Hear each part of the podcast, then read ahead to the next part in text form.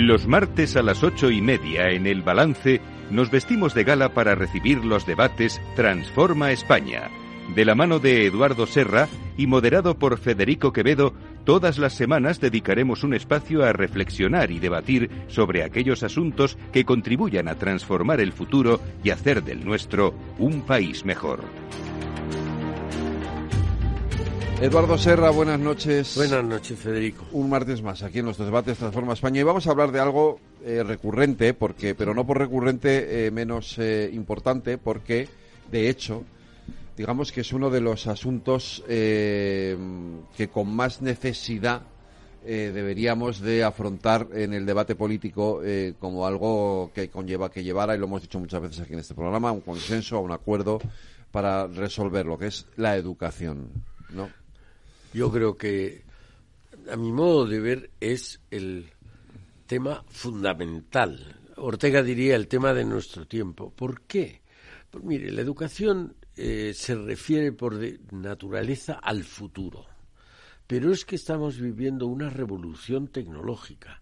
Es que la gente eh, se ha encontrado con los ordenadores, con las televisiones, con los móviles y lo que viene no lo conocemos. El Big Data, la inteligencia artificial, el blockchain. Eso es un, tema. Con lo cual, el estar en la educación al nivel del arte es. Segundo, porque estamos viviendo un mundo globalizado. Antes, el que era de Boyullos, pues sabía que si era el, maestro de Boyullos podía serlo toda la vida. Ahora un joven nuestro español puede ir a Singapur o a Nueva York o a Londres, pero también un americano, un inglés o un uno de Singapur pueden venir aquí. Sí, sí, claro. Luego hay que estar más preparados o también preparados como los demás. Y eso lo consigue la educación. Hoy, hemos hablado aquí, la, en otras épocas la importancia de las naciones te la daba eh, la extensión superficial, la, población, las materias primas, últimamente el petróleo o el gas. Hoy y mañana lo que va a decidir la importancia de las naciones será el talento. Y el talento es biología más educación. Luego, o fomentamos la educación o todo lo que hemos conseguido en estos últimos años lo perderemos. Bueno, vamos a hablar de esto con Juan José Nieto Romero, que además de ser un buen amigo, buenas noches Juan José. Buenas noches Federico y todos. Eh, es técnico especialista en electrónica de control y mantenimiento industrial. Ha sido funcionario de carrera, profesor técnico de formación profesional desde el año 82, director general de educación infantil, primaria y secundaria en la Comunidad de Madrid, director del Instituto Julio Verne Leganés, así como presidente de Mejora tu Escuela Pública y vicepresidente de APRODIR, que es la Asociación Profesional de Directores de Secundaria de la Comunidad de Madrid. Y durante 19 años ha estado en el equipo directivo del Instituto Julio Verne Leganés, 11 de ellos como director, uno como secretario y siete como jefe de estudios. Juanjo, ¿me haces una primera aproximación a cuál es el estado de nuestra educación? Bueno, después del informe PISA que nos acaba de salir, eh, bueno, pues en fin, ya se ve que no estamos bien, o sea que llevamos 10 años en, caída y, bueno, y, lo que decía Eduardo, la educación me parece que es lo más importante de este país y de cualquier país. O sea, al final el talento, eh, eh, el talento humano y la formación de las personas es lo que saca adelante un país, ¿no?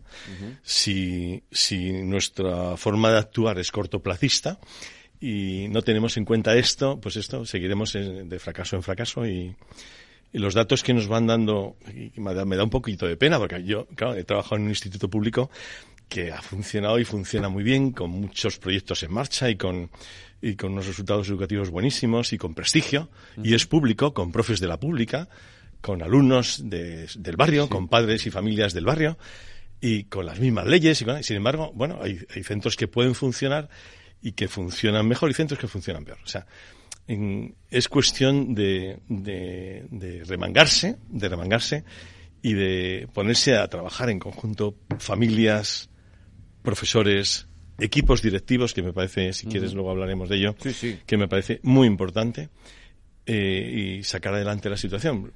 ¿Qué es lo que dicen los informes PISA? Pues mira, en los últimos 10 años, del 2012 al 2022, hemos bajado 12, 15, 16 puntos, tanto en ciencias como en comprensión lectora como en matemáticas. Este año se han centrado especialmente en el 2022 en matemáticas y, pero también se ha hecho la evaluación de, ciencias y de, y de comprensión lectora. Entonces, lo que dice es que, que vamos en picaos y además que teóricamente eh, las leyes van para atender mejor la diversidad y para ayudar al que más lo necesita, y sin embargo vamos empeorando en los chicos con peor rendimiento. O sea, cada vez tenemos más chicos y chicas con peor rendimiento académico. Y vamos empeorando en chicos y chicas que sobresalen. La excelencia se está perdiendo. Estamos haciendo un pan con unas tortas. No sé, algo tiene que, algo tiene que pasar. O sea, tenemos que pensar, si seguimos haciendo lo mismo, vamos a seguir consiguiendo lo mismo.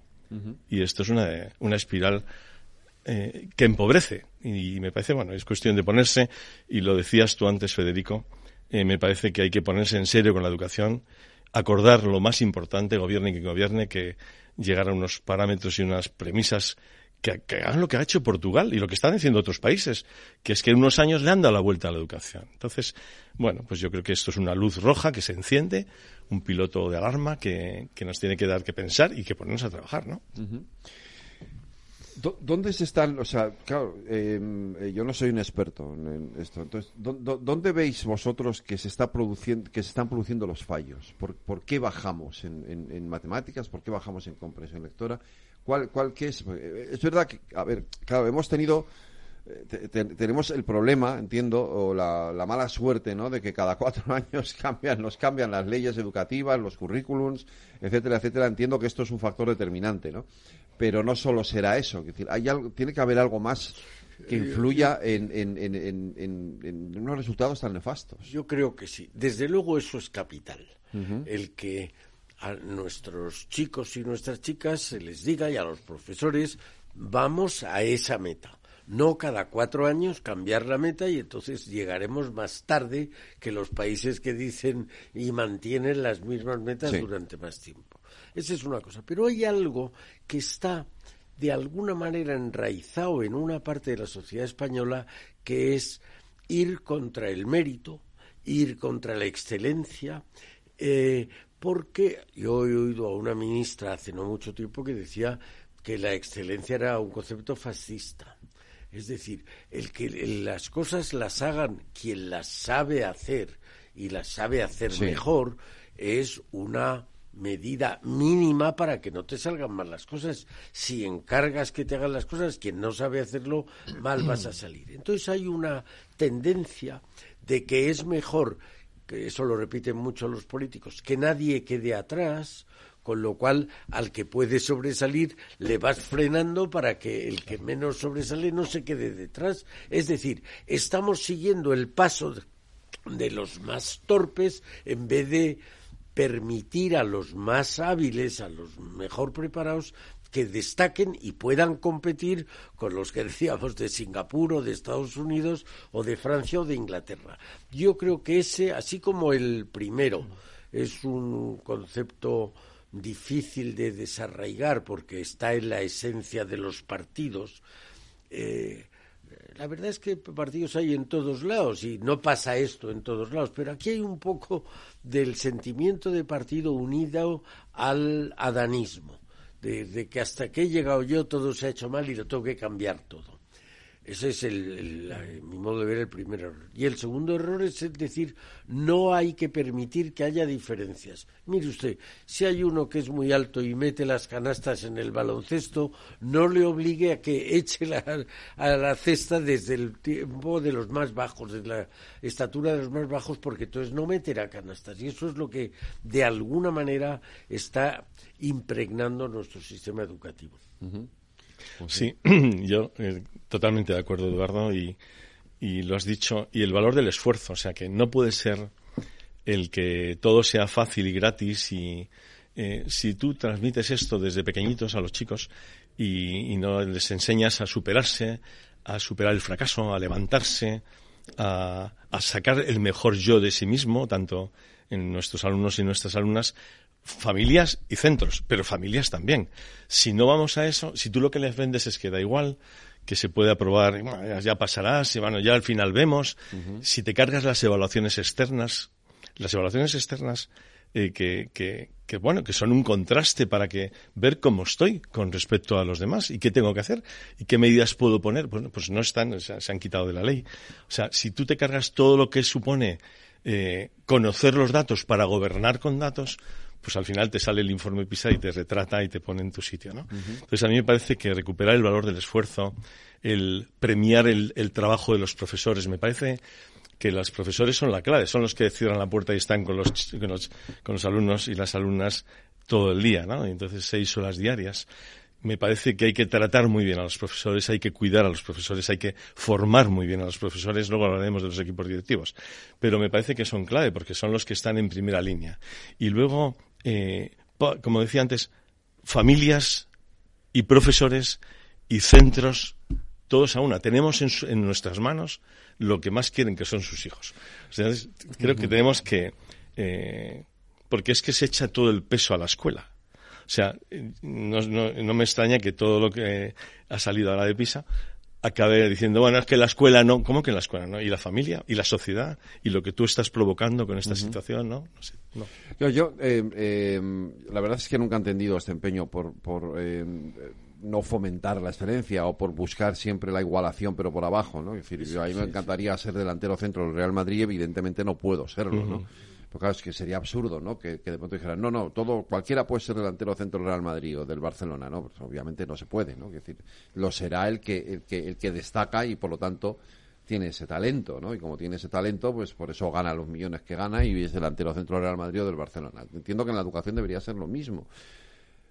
Pero eso no significa que los que no sean o, o no tengan esa virtud o ese talento eh, tengan que eh, eh, a, acomodarse a su a su a no, a no, a no a no llegar hasta ahí arriba no lo que habrá que ayudarles también sí no sí eh, pero no hay que saber que no llegarán alguna gente al grado de excelencia que lleguen otros.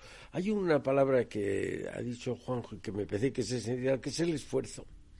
Si usted no se esfuerza, hará menos que si se esfuerza. Uh -huh. Luego, en vez de poner la diferencia entre el bueno y el malo, que los hay, nos guste o no, hay que poner la diferencia entre el que se esfuerza y el que no se esfuerza. El, el chico eh, que se esfuerza e intenta superarse tal, hay que tratarle mejor que al que no se esfuerza, porque si no, al final ninguno se esforzará. Y si ninguno se esfuerza, ninguno claro, llegará. La tendencia al final siempre será la misma, es decir, bueno, la ley del mínimo esfuerzo. Si claro. a mí me aprueban con no hacer nada. Claro. Sí, ¿no? sí. O sea, si, si, todo da igual, si da igual lo que hagas, eh, ¿para qué me voy a esforzar, no? Claro. Entonces, se está desaprovechando eso que comentaba antes de... Me parece que es la, la educación es un arte. ¿no? El, uh -huh. el, educar mm, es sacar el mejor yo de, de, de, de esa persona, ¿no? el mejor, el mejor. Me acordaba de la de cuando Miguel Ángel esculpió la piedad, que le preguntaron cómo le ha salido esta maravilla de imagen de la Virgen en mármol y él dijo que él lo que hizo fue quitar lo que estorbaba. Pues eso es educar, ayudar a cada uno a, en la medida de sus posibilidades a que saque el mejor yo de sí mismo. Y eso no supone que vaya en, en detrimento de los chicos que podrían ser más excelentes. A que la atención a la diversidad es la atención a la diversidad por abajo, por el medio y por arriba. Yo siempre decía en mi instituto, me sentía un poco, nos preocupábamos mucho de los chicos que más dificultades tenían sí. y los que iban bien y no daban muchos problemas, a veces, mmm, bueno, estos ya no, van solos, van solos, van solos, y luego nos quedamos en la mediocridad, porque son chicos y chicas que podían haber sido mucho más excelentes uh -huh. y no hemos sabido, no hemos sabido abordarle, porque claro, no damos abasto a todo, ¿no? Entonces, tú te coges la diversidad de un aula y es que no hay quien atienda a la diversidad, es muy difícil. Sí, pero vamos, yo creo que sobre todo hay, eh, hay un impulso que yo creo que España es un país muy notable en eso, de ayudar al que no puede, al que no sabe, al que no llega, muy bien, pero que eso no perjudique al que puede, al que sabe y al que llega, porque al final en la comunidad, ya no hablo educativa, en una sociedad hay un porcentaje que juegan divinamente al fútbol y al baloncesto, y un porcentaje que toca el piano maravillosamente o el violín, y un porcentaje que pinta, y un porcentaje que destaca en el estudio.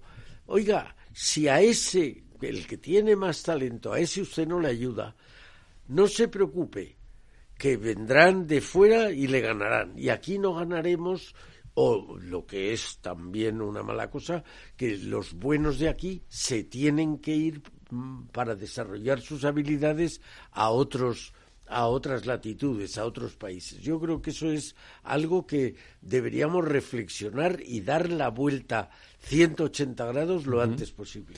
Eh, tú comentabas hace hablabas me hablabas hace un momento del claro del problema que tienen los profesores, los equipos directivos, aulas muy con, muchos niños o muchos eh, jóvenes, eh, la dificultad de poder atender a todos. Este es uno de los problemas que tenemos en nuestros, en nuestros centros educativos. quizá demasiada eh, presencia o demasiado, no me sale ahora mismo la palabra, demasiados alumnos por, clase. Sí, es uno de los problemas, aunque se va abordando. Como hay 17 comunidades autónomas, no sé el resto, pero, pero poco a poco se va abordando la disminución de la ratio alumno-profesor, ¿no? Eh, si tienes menos alumnos, tienes más posibilidades de atender mejor a los alumnos. Claro. Pero mm, me quedaba en lo de lo que decía Sil, tiene que ver con lo que dices. Eh, confundimos igualdad de oportunidades con igualitarismo. Entonces, no puede ser eh, exigir y dar a todos lo mismo cuando uno puede dar más y otro puede dar mucho más, ¿no? Y hay que pedirle eso a cada uno y, y cada uno llegará donde tenga que llegar. Y eso atenderlo en un aula con chicos con dificultades de aprendizaje, chicos con discalculia, eh, chicos con TDAH, un chico con, con disgrafía. Eh, con toda esa diversidad en un aula es muy difícil, muy difícil que un profesor mm, pues llegue a cambiar las cosas y es labor más que de un profesor, es labor de un equipo educativo, es labor de un proyecto educativo de centro y es labor de la, de la, del trabajo de la familia, con los, con los alumnos en su casa. Porque no puede ser que, bueno, pues ya soltamos a los... ¿Qué dice PISA? Que donde hay más familias implicadas en los alumnos, que les preguntan, que se interesan, qué tal, esos rendimientos mejoran. Hay chicos que no están los padres porque están trabajando. El, el, exigir menos, el exigir menos supone que esos chavales no van a tener oportunidad de ser mejores si no les exigimos. Entonces, el flaco favor les hacemos a la gente con más dificultades, con más... Eh, con, bueno, pues de, estratos sociales más bajos, flaco favor les hacemos si no tiramos de ellos para arriba y sacamos lo mejor. Porque el centro educativo es su oportunidad. Conozco algún instituto que está en algún barrio donde solo hay ese instituto. Y es un barrio mm, muy difícil socialmente. El instituto y los profesores son su oportunidad. Entonces, eso de que todo gratis y fácil, en, luego la vida les, les, les, mm, les pasa la factura. Yo creo que la educación, además de todo lo que hemos dicho, que es la cuna el, del talento, es el ascensor social por excelencia. Sí, claro, sin duda. Es decir, que el chico que nace en un ambiente social menos favorecido, su manera de destacar es a través del estudio y puede subir y puede cambiar su estatus. Entonces, el, no permitir el desarrollo, ese desenvolvimiento que dice Juan José, es condenarle frente a esa proclama de igualitarismo. No, no, usted está condenando al, al débil a que siga siendo débil. Mientras que el fuerte ya sus padres les mandarán afuera, a no sé qué usted está incrementando el desfase social. Luego usted, a favor del llamado igualitarismo, está permitiendo exactamente lo contrario. Mientras que si usted fomenta la igualdad de oportunidades, conseguirá que gente de origen social más inferior pueda subir, pueda utilizar el ascensor social. Luego, esto, que ahora no se puede decir, en el franquismo se dio. Yo estudié en un colegio público en el franquismo y vi donde estaban en la misma clase. Había hijos de ministros y hijos de porteras. Y vi cómo se les, les daban las mismas oportunidades. ¿Esto está pasando hoy? Me temo que no. eh, aquí al final el problema es eh, efectivamente es un problema de competitividad, ¿no? Eh, claro. eh, como decíais al principio, ¿no? Tenemos que competir con lo que hay fuera y ahora mismo estamos muy lejos de, los niveles que tiene en otros países. ¿no? Sí, tradicionalmente la política exterior y la política de defensa, que eran por definición instrumentos del exterior, de la competitividad exterior, eran políticas de Estado. Y ahí, incluso cuando yo estuve en el gobierno, ahí había que hablar e intentar el consenso en temas que eran de defensa y de política exterior. Pero es que en un mundo globalizado, la política educativa tiene que consensuarse para evitar lo que está pasando. Y la política eh, de I más D y la política industrial, mire usted si cada vez están más abiertas las puertas de las naciones, usted tiene que prepararse contra la competitividad exterior. Y eso es lo que no estamos haciendo. Tiene que ver con el, hecho de no poder llevar acuerdos en educación, tiene que ver al final con la ideología. Y entonces, eh, a mí me parece que la ideología fuera de la escuela, ya sé que esto a lo mejor es un, es un imposible, pero habría que intentarlo. o sea, cuando la ideología es lo que prima, puede pasar lo que está pasando en Navarra, el País Vasco, Cataluña, que han sido un fracaso en PISA con más medios que ninguno, con renta per cápita mucho más grande que el, que el resto de comunidades autónomas. ¿Y ¿Por qué? Porque a lo mejor se han dedicado a otras cosas en vez de dedicarse a, a sus alumnos, a las familias, a la atención al que más lo necesita, a trabajar la excelencia por arriba, etcétera, ¿no? Entonces, eh, la ideología fuera de la escuela.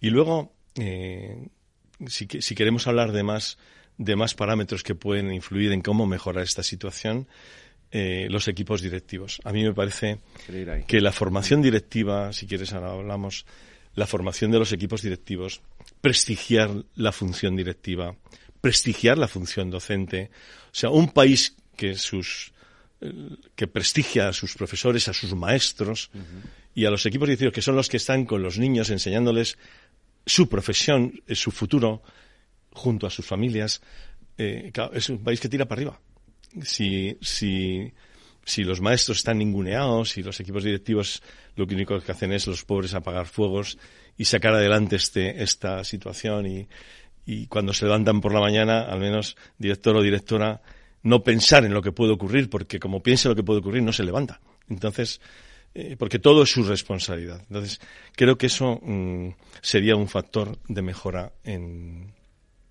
en la educación.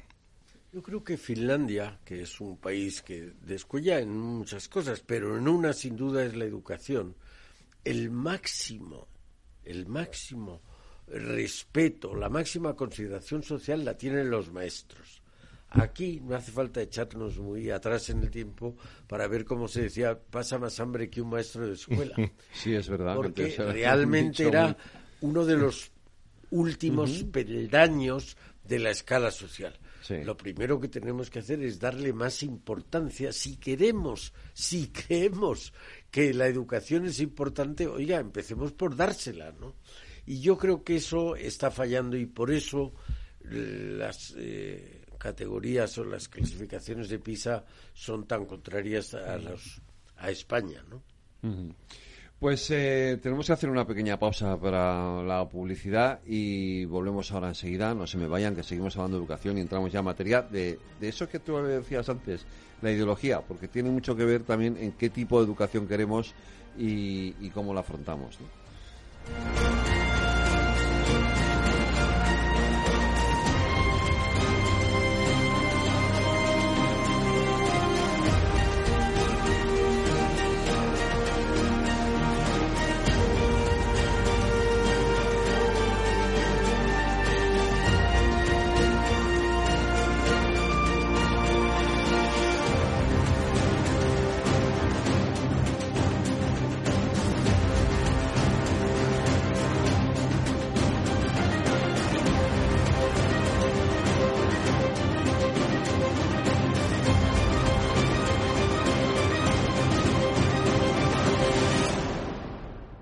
Transforma España.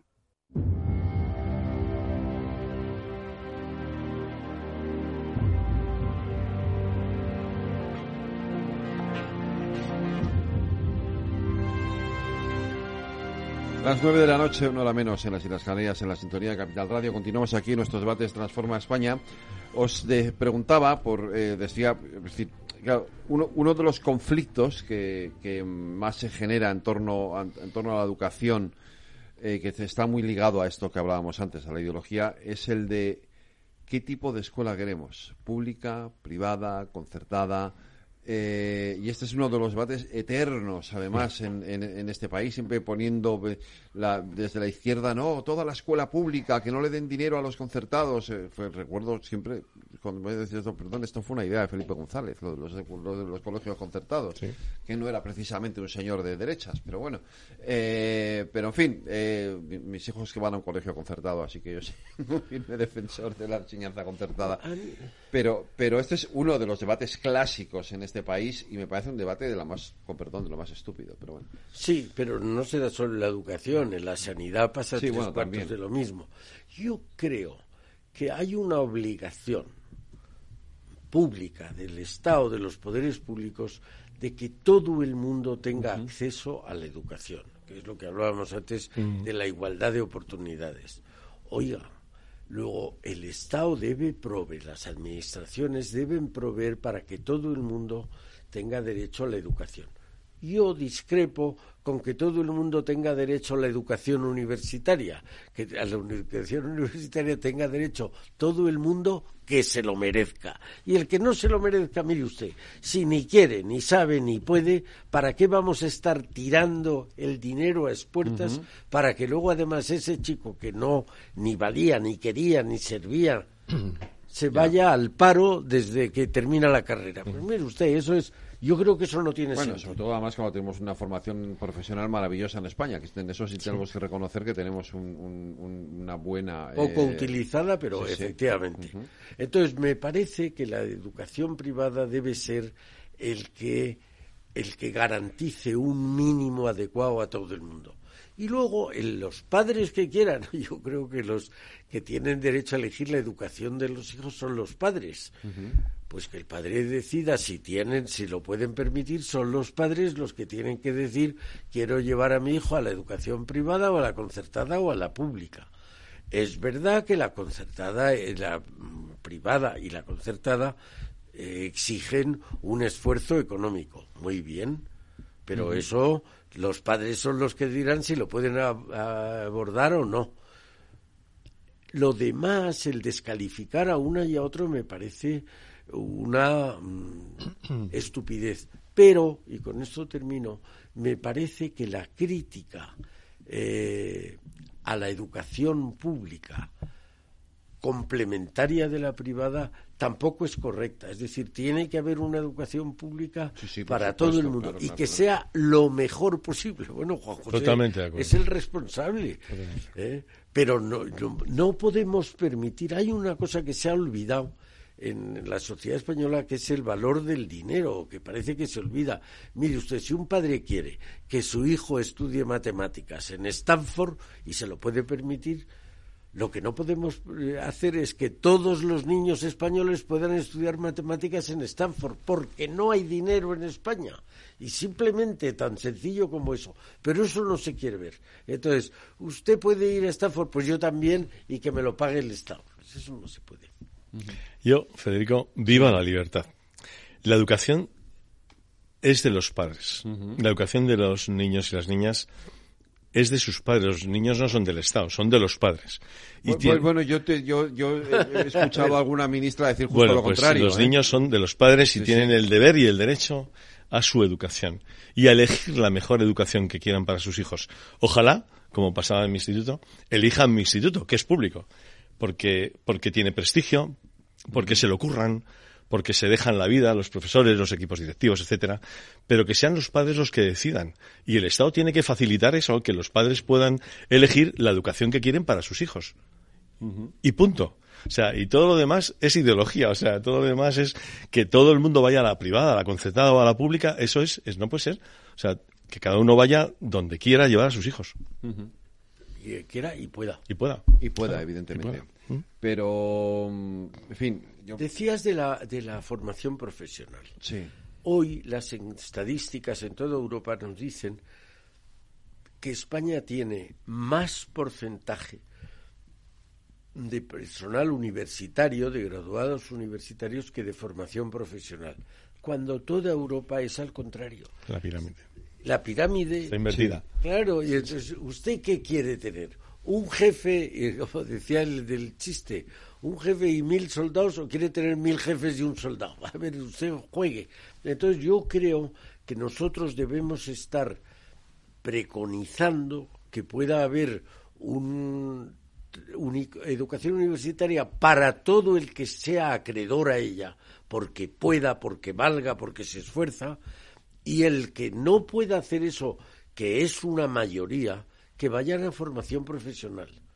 Y eso va a hacer que la gente esté más satisfecha porque podrán hacer para lo que las cosas para que están preparadas que no la eh, frustración que te da tener un título universitario para el que te sabes no preparado y te pases la vida en el paro. Pero si, defiendes eso te van a llamar clasista. Bueno, que me llamen. mire usted, pero no soy yo, es la sociedad la que es clasista. En mi centro cada vez tenemos mucha formación profesional y cada vez tenemos más alumnos que después de estudiar una carrera o un grado universitario van a estudiar una formación profesional de grado superior para encontrar trabajo porque, porque es lo que se necesita. Entonces, claro, cambiar eso, la mentalidad social. Yo soy alumno de formación profesional y profesor de formación profesional y estoy súper orgulloso y mira, aquí estoy, ¿no? O sea que encantado de lo que he aprendido y lo que intento enseñar. Pero mm, yo creo que tenemos todo lo que se haga y a todo el mundo se le llena la boca. Hay que prestigiar la formación profesional y al final siempre es la hermana pobre de la educación, la formación profesional.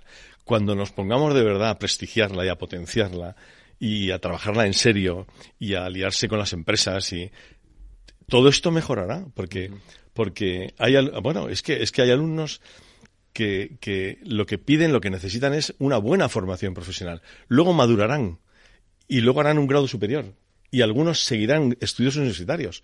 Es que es así pero ya trabajando han visto lo que es el esfuerzo, lo que es el trabajo. Pero nos empeñamos en todos enseñarle física, física, física, cuando a lo mejor tenía una directora amiga que decía, oye, por otro ejemplo, que, que, yo soy profesora de física, ¿no? Matemática, todos van a física. Y claro, nos empeñamos todos igual y todos están, y, y claro, acaban los chavales a lo mejor calcinados, cuando a lo mejor lo que hay que hacer es antes darse cuenta de cuál es su talento y abordarlo que muchas veces eso ocurre en los, colegios. Es decir, que, que, se les, efectivamente se les obliga a los niños a seguir un camino y a lo mejor no estamos viendo para qué realmente es para lo que tienen una, una, una, entre comillas, una virtud o un, un, don, ¿no? Talento, el talento. Un talento, ¿no? Un talento. Yo creo que hay un doble comentario. Primero, eh, muchas veces lo hemos comentado tú y yo, España eh, llega la industrialización muy tarde y aquí hemos tenido un sistema gremial hasta hace muy poquito tiempo. Y en ese sistema gremial estaba, yo soy de la universidad, a mí no me mezcle con la empresa. Yo he vivido muchas veces, muchas veces. Había una cosa que hacía la Caja de Ahorros de Navarra que se llamaba Talentia y que era bueno, llevar a expertos en muy distintos campos y hablar. Y allí al final había una conversación de esas personas que iban allí con los impositores de la caja y decían, bueno, pero no sería bueno que se preparara la universidad para los trabajos que demandan las empresas. Y muchas veces, no una ni dos, muchas veces un rector de universidad un decía, oiga, yo no tengo nada contra las empresas, pero que no se le ocurra a un empresario pisar mi campus, porque tenían un sentido gremial. Oiga, pero si no es pisar su campus, si es que usted de acuerdo con las empresas, fomente lo que sea más interesante para el interés público. Que eso, entonces, resulta que necesitas más gente de formación profesional que gente de formación universitaria. ¿Por qué? Y ese es el segundo comentario. ¿Por qué lo hemos invertido? Porque aquí se creó el mito de que con un título universitario uno ya tenía la vida resuelta. Sí, eso es verdad. Yo veo al jefe de estación de los años 50 que se quedaba sin dormir para que su hijo pudiera ser eh, un titular universitario. Al final el niño era un titular universitario, iba al paro y al final acababa conduciendo trenes porque no servía para lo que le habían metido el mito de que haciendo eso ya era un señor. Y hoy tenemos mucha gente titulados universitarios que no encuentran trabajo. Bueno, en eso yo creo que las familias también tenemos mucha culpa, ¿no? Es decir, eh, hay que hay que hay que contribuir o hay que ayudar a los niños a que sepan elegir lo que ellos quieren, no, no lo que nosotros queremos, ¿no? Sí, y luego lo que la universidad, lo que la sociedad nuestra, nuestra generación ha cambiado en eso, pero las generaciones anteriores no, ¿no? Era, tienes que ser como tu padre, abogado, o no sé qué, o tal, y a lo mejor no tenía ninguna ganas, lo que quería era tocar la batería en un garaje. Sí. en eso la verdad es que se ha mejorado. Cuando estudiaba yo había o ingenierías por un lado, o derecho, económicas, o sociología, filosofía por otra. Hoy, bueno, las salidas profesionales, pasen o no por la universidad, la gente que se dedica a cosas que no necesitan pasar por la universidad son inmensas, ni siquiera por la formación profesional. Sí, sí, sí. Sí. Yo he visto.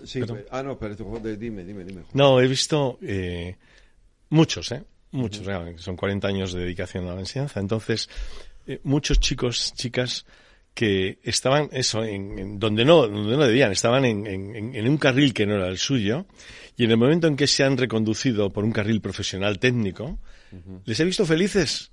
Porque estudian lo que les gusta, estudian y lo que les, lo que estudian saben que les va a servir, que es útil, que ya entienden para qué es, o sea, no es, eh, y en dos años trabajando, o luego haciendo un grado superior, o, claro, eh, cuando estaban en un carril equivocado y estaban, estaban eso, pues eso, frustrados y eran fruto de muchos disgustos y de muchas situaciones en casa, pues muy complicadas, porque claro, los chicos cuando no trabajan no estudian porque no es lo suyo, pero es que yo tengo muchos alumnos de formación profesional muy buenos que han elegido formación profesional.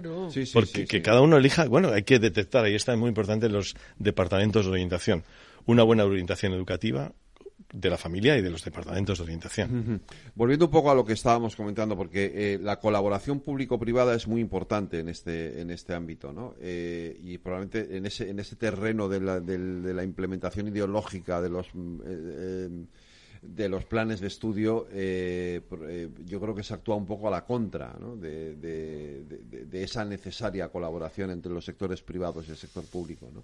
Sí, yo creo, vamos a ver, si fuéramos capaces de extirpar de la enseñanza, de la educación, la ideología, no tendría que haber. Y la ideología, uno de los primeros sitios de donde va es a posicionarse en lo público o en lo privado. Eh, estábamos hablando antes de educación, escuela pública, escuela privada, sanidad pública, sanidad privada. Mire usted, como decía el chiste del mexicano, la que más corra, la que mejor lo haga. No, no, tenga usted prejuicios a priorísticos, ¿no? Yo creo que ahí hemos, nos hemos equivocado demasiado. Al final, lo que está diciendo Juan José es, decía un proverbio inglés, sé tú mismo, eso lo decían los, mm. los griegos, be yourself. Haz lo que te guste hacer. Cuando ves a la gente que está haciendo lo que le gusta, la ves feliz y trabaja mejor. Si le fuerzas a una cosa que no le gusta, probablemente al no gustarle para la que no vale demasiado, le estás haciendo una persona infeliz. Yo creo que ahí eh, tiene razón, los departamentos de orientación profesional son esenciales, no para que inculquen o inoculen nada al niño, sino para al contrario, para que le dejen, qué sé yo, decía un experto en educación, que me gustó mucho oírle, que el niño no es un cubo donde tenemos que echar conocimientos, sino una cerilla que hay que prenderla y que Él ilumine y que Él sea Él mismo. Lo haremos más feliz y será más útil a la sociedad. En cualquier caso, lo que sí estamos viviendo es un momento eh, clave porque viene, tú lo decías al principio, toda una revolución tecnológica eh, que va a alterar nuestro modelo educativo y no sé si nos estamos si, estamos siendo conscientes, si nos estamos dando cuenta y si estamos preparados para afrontarlo. Pues en, ello estamos. Yo no sé, lo tenemos difícil, ¿eh? porque porque el avance tecnológico va mucho más eh, rápido que la capacidad nuestra de aprender y de y de poder enseñarlo y de poder transmitirlo. O sea que creo que hay que darse, hay que pararse a pensar y esto nos va a cambiar la educación, como nos va a cambiar la vida. ¿eh? Sí, sí, claro. Entonces, el modo de vivir, el modo Ya social. ya nos la está cambiando, Entonces, y, y esto ha salido, lo veíamos antes con Eduardo, ¿no? Hace tres años se empieza a hablar de la IA Sí. y ahora es en la universidad especialmente, pero en la educación, en la secundaria y en el bachillerato también, es un eh, es que nos va a revolucionar. Entonces, bueno, tenemos que pararnos a pensar, o sea, o, o llegaremos tarde, como, como casi Claro. siempre, ¿no? O sea, Alguien en los años 90, anteayer, decía no existían los móviles. No. En, en 20 años, lo como que han cambiado los móviles. Lo que ha cambiado nuestra vida. Yo creo que hay una cosa, la gente habla de la cuarta revolución industrial. Yo creo que se ha equivocado. La revolución industrial, la primera, la segunda, la tercera, afectó fundamentalmente a la industria, a la industria textil, a la industria siderúrgica, a la industria del transporte. Tal. Esta revolución que estamos viviendo del Big Data, de la inteligencia artificial, de la digitalización, esto no, ha- eh, no solo cambia la industria, que por supuesto la cambia, cambia la industria, la agricultura, los servicios, las administraciones, las familias, las personas. No es una revolución industrial solo, es mucho más. Entonces, esta revolución que nos va a cambiar la vida, lo mejor que podemos tener para adaptarnos a ella es ser flexibles, ser eh, con todo, ser flexibles. Cualquier rigidez es mala, cualquier rigidez. Y la rigidez del sistema educativo, mire usted, deje que enseñemos inteligencia artificial. Si vamos por los caminos de la universidad, de que a ver cuándo podemos tener catedráticos en inteligencia artificial, tardaremos más tiempo que si al que hoy sabe inteligencia artificial, tenga título o no, pero sabe, que se la enseñe. Esa, esa flexibilidad es lo que nos va a hacer no solo poder eh, disfrutar más y mejor de la revolución tecnológica que estamos viviendo, sino también competir mejor en el mundo. El otro día, en, otro debate Transforma España, eh, alguien decía, yo creo que con mucho acierto, el cambio en el modelo educativo ya no va a ser, o sea, el cambio va a ser que los alumnos ya no van a tener que aprender a contestar una pregunta, sino que van a tener que aprender a hacer la pregunta porque eh, claro, la inteligencia con la inteligencia artificial ya tú ya no necesitas saber contestar la pregunta porque te va, te va a venir contestada pero tienes que saber hacerla para que la respuesta que te dé la inteligencia artificial a esa pregunta sea la correcta sí. y creo que ese es el cambio fundamental ¿no? en el, en el entonces insisto creo creo creo que estamos todavía muy lejos de entender eh, el- el- el- lo complejo que es lo que viene y cómo va a afectar a los distintos niveles de- desde la primaria hasta la universidad es decir, y pasando por la secundaria el bachillerato y la formación profesional ¿no? Sí, en Madrid eh, y supongo que en más comunidades se está trabajando la formación del profesorado en digitalización. Sí. Entonces hay un esfuerzo de este año pasado, este curso pasado y, en, y en el que estamos para, mm, bueno, para potenciar, porque claro, porque si no nos va a pillar con el paso cambiado, claro. Entonces lo primero es que te manejes con las herramientas, ¿no? Con las herramientas y luego ya vendrá, pero claro, como dice Eduardo, el que sepa ahora mismo inteligencia artificial tiene que enseñarnos inteligencia artificial para, para poder enseñarle a los, a los alumnos y a las alumnas cómo manejarse con la inteligencia artificial, cómo aprender con la inteligencia artificial, porque si no, pues si lo va a hacer toda la inteligencia artificial, el chaval no aprenderá. no claro evidentemente Entonces, eh, pues será, será buscará trucos para cómo, cómo, cómo resolver, ¿no? Sí. Y en la universidad no te digo nada. Con, con- si con Bolonia eran muchos trabajos, ahora a ver cómo se lo plantean, ¿no? O sea, Eh, hace 12 años, cuando sacamos el libro Las claves para transformar España, decíamos que se trataba no solo de saber, sino de saber saber y saber hacer. La inteligencia artificial nos está dando claves de cómo saber saber. Ese es un tema que yo creo que mm, deberíamos hablarlo todos los días para que permeara bien en la sociedad, en la sociedad española, ¿no? El decir, mire usted, las- los conceptos fundamentales están cambiando. Luego usted se debe adaptar a las nuevas realidades o no sabrá. Hay una cosa que yo creo que notamos todo el mundo los que tienen más memoria y los que tienen menos. Hace 30 años uno se sabía 10, 12, 15 o 50 teléfonos de sus amigos, de su Eso lo digo yo siempre. Yo, yo, cuando, yo cuando trabajaba en la Gaceta de los Negocios, me sabía mi agenda de teléfonos, que era una poderosa agenda de teléfonos, de contactos de políticos, de empresarios, de todo, me la sabía de memoria. Por supuesto, los personales, claro. sabía todos los teléfonos. O sea, llama no sé de dónde, pa, pa, pa, ala, era todos con 9.1, claro, o con 9 algo, porque no había existido el teléfono móvil, ¿no? Ahora solo no me, ahora solo ni el tuyo. Ni el, tuyo. el mío sí me lo sé. Me sé el mío y el de Laura Blanco porque Jorge cada vez que la tiene que llamar por teléfono se lo tengo que decir.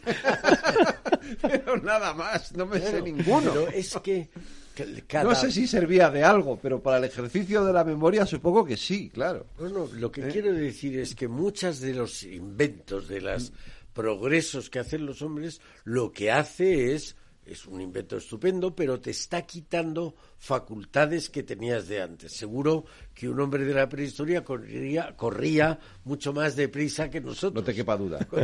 Claro, o tenía, tenía más... que... un dinosaurio, vamos, ya podía correr Tenía que protegerse. Claro, y entonces eso hace que tengamos que buscar la mejor combinación de no perder facultades y ganar facilidades externas, ¿no? Hombre, es complicado, ¿no? Eso, porque, porque al final es inevitable tender a, a, utilizar el, la, tecnología que tienes al alcance para, para resolver las cosas. Sí. Es una herramienta. Es una herramienta. Sí, pero mira, eh, hemos criticado mucho que la enseñanza española se basaba demasiado en la memoria. Los ingleses, que no están peor que nosotros en educación, creen que lo principal Oscar Wilde lo decía, era la memoria. La memoria te sirve para dejarte puntos de referencia en tu cabeza que te sirven como hitos para ordenar la realidad. Yo creo que es muy importante el, eh, ahora con la inteligencia artificial, pues mire, ya que hay inteligencia artificial, yo no voy a cultivar mi inteligencia. Oiga, no. Más vale que usted cultive también su inteligencia y la combine con la artificial. ¿Qué cambios hay que hacer en las distintas etapas? Primaria, secundaria. Yo no me olvidaría, Federico, de infantil. Eh, infantil. La etapa infantil, eh, el otro día estuve despachando, hablando con una directora de una escuela infantil, y, y es que me parece clave. O sea, es una etapa educativa. no están los niños allí jugando y ya está, no. Eh, es una etapa donde los chicos, las chicas aprenden, eh, se sienten, eh, se relacionan, conviven, socializan, comparten. claro, de hecho, PISA habla de, de la mejora de, de los, los, alumnos cuando han tenido educación infantil. Hay chicos que llegan directamente a la primaria en España cada vez menos, ¿no? Porque gracias a Dios tenemos una buena educación infantil. Pero que es muy importante la educación infantil, es una etapa educativa y eso hace unos años no se veía así. Y, luego la primaria, la secundaria, tiene que haber conexión. Nosotros intentábamos, eh, bueno, intentábamos tener relación con los centros adscritos de centros públicos, ¿no? Que luego te vienen al instituto. Nos veíamos dos o tres veces al año para coordinarnos con programaciones, sobre todo chicos de sexto, como veían, de tal manera que hubiera continuidad entre unos y otros. No es, no es fácil porque te vienen de distintos centros. Hombre, si estás en un colegio concertado que tienes primaria y secundaria es más fácil. Pero cuando tienes un instituto, te vienen de distintos colegios, es más difícil. Pues nos íbamos a distintos colegios, ¿eh? Para intentar ponernos de acuerdo, porque es importantísimo. La infantil, la primaria. Bueno, los acaban con 12 años y luego ya todo el problema pasa a la secundaria, o sea, que es la adolescencia, la preadolescencia y, y los mil problemas que hay, ¿no? Entonces, eh, bueno, todas tienen su importancia. pero me gusta lo que dices de la, de la educación infantil. Yo creo, los griegos antiguos, los griegos clásicos decían que de los cero a los 30 años era el momento de formación. Como no tenían televisión, decían que era el momento en que uno ellos jugaban con el teatro, era el autor de su propia vida. Ya se hablaba en el futuro, yo de mayor seré, yo haré, yo tendré, yo lo conseguiré. Y dentro de, los, de esa etapa de los 0 a los 30, la partían en dos. La primera, de los 0 a los 15, era educación genérica, lo que debe saber todo el mundo. Y a partir de los 15 y hasta los 30 era educación específica, lo que tenían que saber solo unos cuantos, que era, y ahí cabía tanto la eh, formación profesional como la universitaria. Pero yo creo que los 15 primeros son esenciales. Primero, todo el mundo debe tener ese periodo de educación de los 0 a los 15. Luego ya veremos si se va a la universidad o no se va a la universidad y se va a la formación profesional o lo que sea pero de los 0 a los 15, y yo creo que con importancia inversa la edad, es decir, cuanto antes lo cojas, antes se te queda más fijo. Lo que sabe un niño, lo que aprende un niño a los 3, a los 4 años, se le va a quedar toda la vida. Lo que aprendemos a los 40 se nos ya cuesta más, cuesta más. Obviamente. Uno de los esfuerzos que, que yo supongo que en todas las comunidades se hacen, en Madrid por supuesto, es intentar detectar, por ejemplo, problemas en, atención temprana. Cuando tú abordas las cosas desde abajo eh, y detectas problemas al principio, puedes poner remedio al principio, dentro de lo que pueda. Con lo cual, eh, todo lo que se haga, todos los esfuerzos que se pongan más abajo, en infantil y en primaria, son luego buenos resultados o mejores resultados, en, no por llamarle resultados, sino mejores resultados personales de, de, gente que ha superado sus dificultades porque has abordado el problema. En su... Hay chicos y chicas que no abordas, no te das cuenta y cuando te das cuenta la solución es más complicada. Entonces, bueno, todo, pues por eso decía que el tema de la infantil y la primaria me parece son clave. En la secundaria ya nos llega el pescado más o menos como digo, llamarlo pescado porque nos llegan los chicos y eh, ya es más, más complicado, más complicado, ¿no? Eh, pero es, es apasionante, o sea, cuando, yo era director de un instituto que es de secundaria, bachillerato y FP. A mí chicos siempre me ha parecido. Jóvenes y, maravilloso, y uno cuando está ahí rejuvenece, Eduardo, porque eh, estás entre jóvenes y con mucha ilusión, con todo el porvenir, y eres, eres su oportunidad. Además, lo tenemos que ver así. Me da igual pública, privada que concertada, sin apellidos la educación. Pero somos una oportunidad para esos alumnos. O sea, dejemos de echar la culpa, lo que la culpa la tienen los de primaria que nos, o la universidad, la culpa la tienen los de, que no. Eh. Vamos, cada uno que aborde la situación, porque lo que tienes es un alumno que tienes que ayudar. Y eso es lo más importante.